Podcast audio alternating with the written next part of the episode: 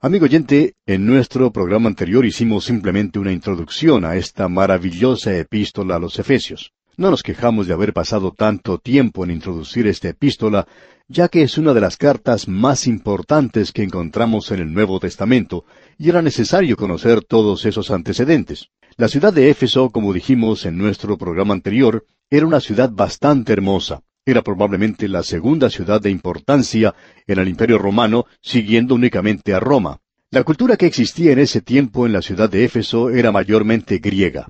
La ciudad fue fundada probablemente alrededor del año 2000 antes de Cristo por los eteos. Se la podría llamar una ciudad oriental, una ciudad asiática, hasta alrededor del año 1000 antes de Cristo. Y entonces llegaron allí los griegos. Hay una mezcla en ese lugar de Oriente con el Occidente. Ahora, en lo que se relaciona a Éfeso, Kipling estaba equivocado cuando dijo, el Oriente es Oriente y el Occidente es Occidente y nunca podrán reunirse. Sin embargo, se reunieron aquí en Éfeso. Durante este largo período, probablemente unos dos mil quinientos años, esta ciudad fue una de las más grandes del mundo, un lugar cosmopolita. Estaba ubicada en un puerto que en el presente se ha llenado de sedimentos y ya no es un puerto. En realidad la ciudad se encuentra ahora a unos diez kilómetros del océano. Pero cuando Pablo la visitó por primera vez, él pudo navegar hasta la misma ciudad.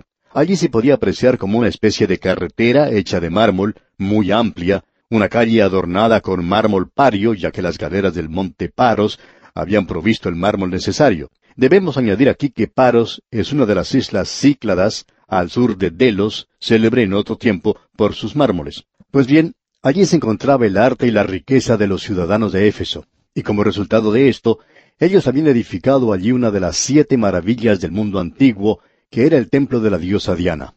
Este ídolo estaba ubicado en uno de los templos más hermosos que se haya construido. Ese era el templo que era reconocido como una de las siete maravillas del mundo antiguo. Allí se podía observar y apreciar maravillosas obras de arte. Allí se encontraba el cuadro pintado por el pintor griego Apeles de Alejandro Magno arrojando un rayo. Fue el templo más grande que se haya construido, cuatro veces más grande que el Partenón y muy similar a él, digamos de paso. Tenía 128 metros de largo por unos 73 de ancho. Afuera había como 100 columnas, pero dentro de este hermoso templo se encontraba el ídolo de Diana, un ídolo, por cierto, muy vulgar. No era la hermosa Diana que encontramos en la mitología griega, sino que ésta era algo oriental, era en realidad la diosa de la fertilidad. No era una diosa de la luna, sino la diosa de la fertilidad, y allí se llevaba a cabo toda clase de actos inmorales a la sombra de ese templo. Contra esto se tuvieron que enfrentar Pablo y los que lo acompañaban a él en su viaje misionero. Pero el Evangelio fue predicado con tanto poder y efectividad que como resultado se produjo disturbios en la ciudad. Entre los manifestantes de ese día, los cabecillas de la rebelión contra Pablo, se encontraban aquellos que manufacturaban los pequeños ídolos de Diana porque la predicación de Pablo estaba causando una declinación en su negocio. Él estaba predicando el Evangelio del Dios vivo, que había vida mediante el Señor Jesucristo. Como resultado de su predicación, hubo muchos creyentes. Creemos que el Evangelio tenía mucha mayor efectividad en esta área que en cualquier otro lugar y época en la historia de este mundo, y allí se formó la iglesia de Éfeso. Opinamos que esta iglesia fue la que alcanzó el nivel más alto de espiritualidad. La epístola a los Efesios nos revela eso. Lo que nos sorprende es que en esa ciudad tan pagana existiera personas que podían comprender esta epístola. Pablo no lo hubiera escrito de esa manera si ellos no hubieran podido comprenderla. Y no solo eso, sino que uno encuentra que cuando se mencionan las siete iglesias de Asia, la primera de ellas es Éfeso. Y esa es una serie de iglesias que nos dan la historia completa de la iglesia. Y la de Éfeso era la iglesia mejor, la que se encontraba en el nivel espiritual más alto. Nosotros en el día de hoy no podemos concebir el nivel espiritual tan alto al cual el Espíritu de Dios había llevado a los creyentes de Éfeso, donde ellos amaban a la persona del Señor Jesucristo y se acercaban más a Él. Qué bueno sería poder ver esto en nuestras iglesias en el presente, pero nosotros estamos muy lejos de la persona de Cristo en nuestros días. Estamos en realidad enamorados de diferentes programas y actividades. Estamos muy contentos de hacer este o aquel trabajo en la iglesia, y sin embargo, estamos lejos de la persona de Cristo. El gran interrogante entonces es, ¿cuánto en realidad amamos a Jesucristo? Pablo le va a decir a estos creyentes de Éfeso, Cristo amó a la iglesia y Él se entregó por ella. Bien, ¿corresponde usted a ese amor, amigo oyente? ¿Está usted respondiéndole a Él? ¿Puede decir usted a Él, ¿Le amo porque Él me amó primero? Bueno, esta carta a los Efesios debería llevarnos muy cerca de Cristo. Y considerando este primer capítulo de la carta a los Efesios, vemos que la iglesia es un cuerpo, el cuerpo de Cristo. Esto es en el mundo del presente. En los primeros dos versículos encontraremos una introducción y luego veremos cómo Dios el Padre planea la iglesia en los versículos tres al seis. Usted recuerda que el Señor Jesucristo dijo, Me has preparado un cuerpo. Y Él vino a este mundo, nació en Belén, donde recibió un cuerpo. Él creció en la ciudad de Nazaret, llegó a ser carpintero. El esposo de María, José, le enseñó al Señor Jesús cómo ser carpintero. Luego, por tres años, él estuvo en el ministerio público. Finalmente, murió en la cruz y vertió su sangre por usted y por mí. Luego tenemos en los versículos siete al doce de este primer capítulo de la epístola a los Efesios que Dios el Hijo pagó el precio por la iglesia. Tenemos redención por medio de su sangre. Luego vemos en los versículos trece y catorce que Dios el Espíritu Santo protege a la iglesia. Fuisteis sellados con el Espíritu Santo de la promesa, dice. Luego tenemos la oración pidiendo conocimiento y poder. Y nosotros necesitamos esa oración, amigo oyente, al llegar a estudiar esta epístola a los Efesios en el día de hoy. Oremos, por tanto. Señor, oramos pidiendo que tú hagas esta epístola algo viviente y real a nuestros corazones. Y lo hacemos rogándolo en el nombre de nuestro Señor Jesucristo. Amén. Al llegar ahora a la introducción de esta carta, tenemos ante nosotros el llamado celestial de la Iglesia, la vocalización del mismo. Y aquí tenemos que la Iglesia es un cuerpo. Leamos los versículos uno y dos del capítulo uno de la Epístola a los Efesios. Pablo, apóstol de Jesucristo por la voluntad de Dios, a los santos y fieles en Cristo Jesús que están en Éfeso, gracia y paz a vosotros de Dios nuestro Padre y del Señor Jesucristo. En primer lugar debemos decir que esta es una introducción muy breve.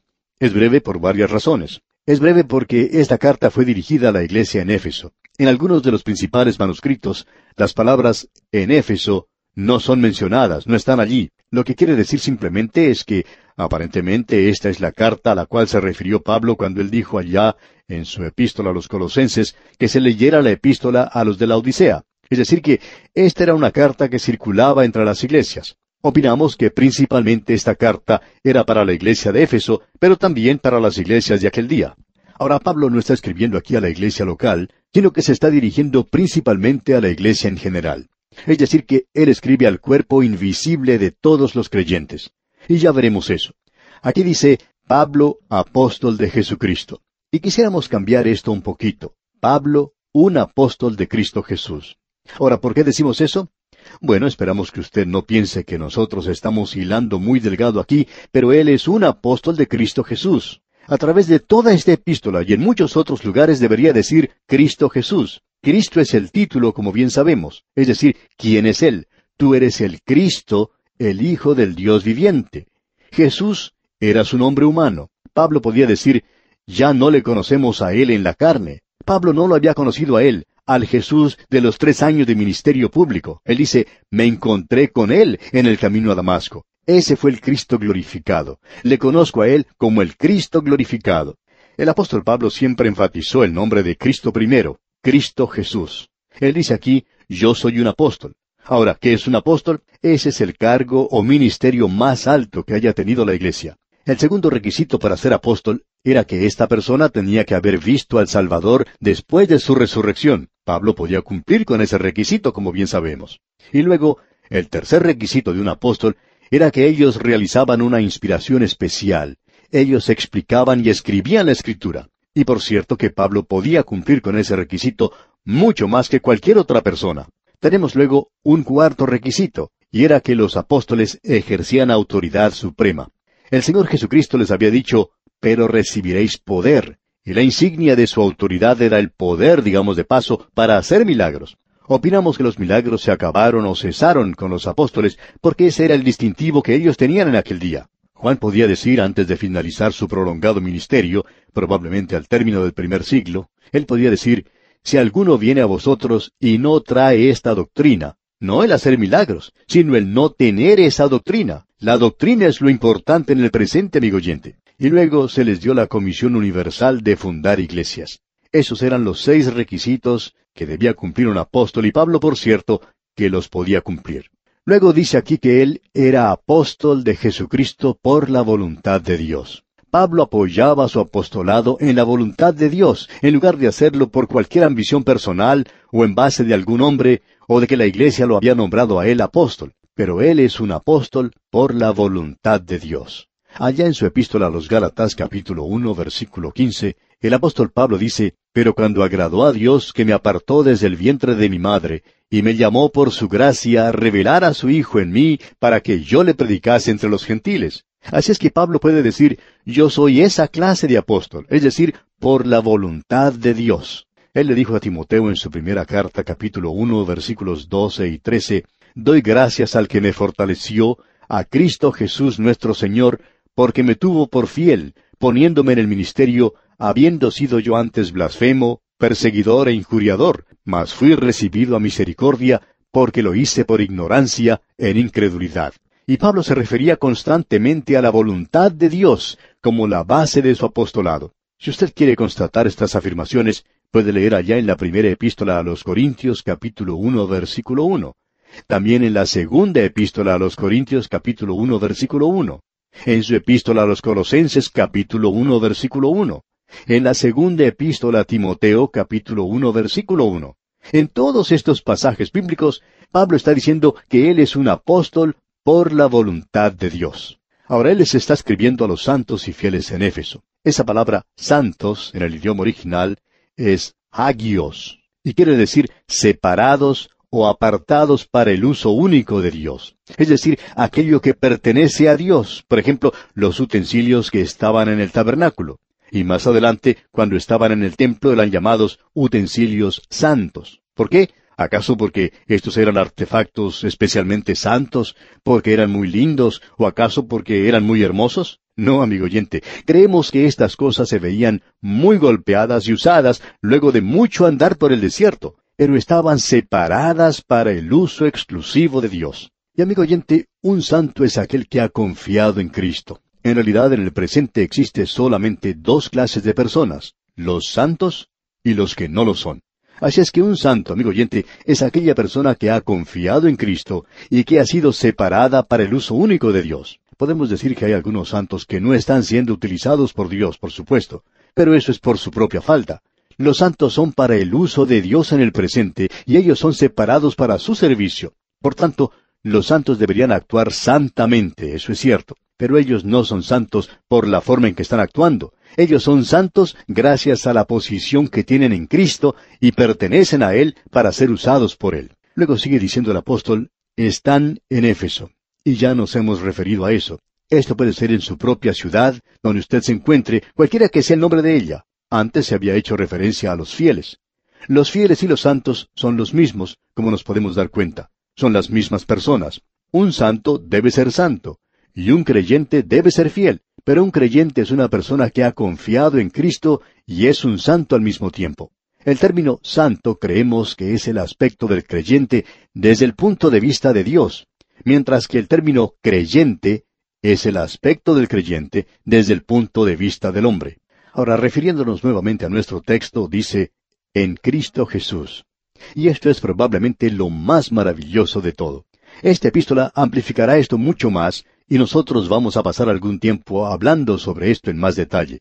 Pero para mí, esta es la palabra más importante en el Nuevo Testamento. Y me estoy refiriendo a esta pequeña preposición en.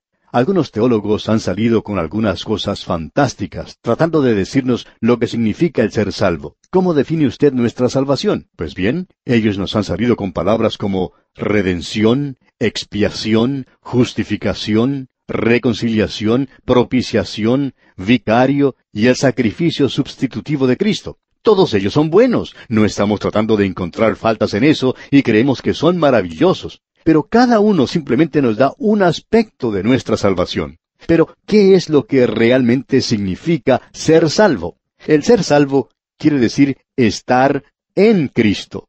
Nosotros estamos unidos irrevocable y orgánicamente a Cristo por el bautismo del Espíritu Santo. Hemos sido puestos en el cuerpo de los creyentes. Allá en su primera epístola a los Corintios capítulo seis versículo diecisiete, el apóstol Pablo dice, Pero el que se une al Señor, un espíritu es con él.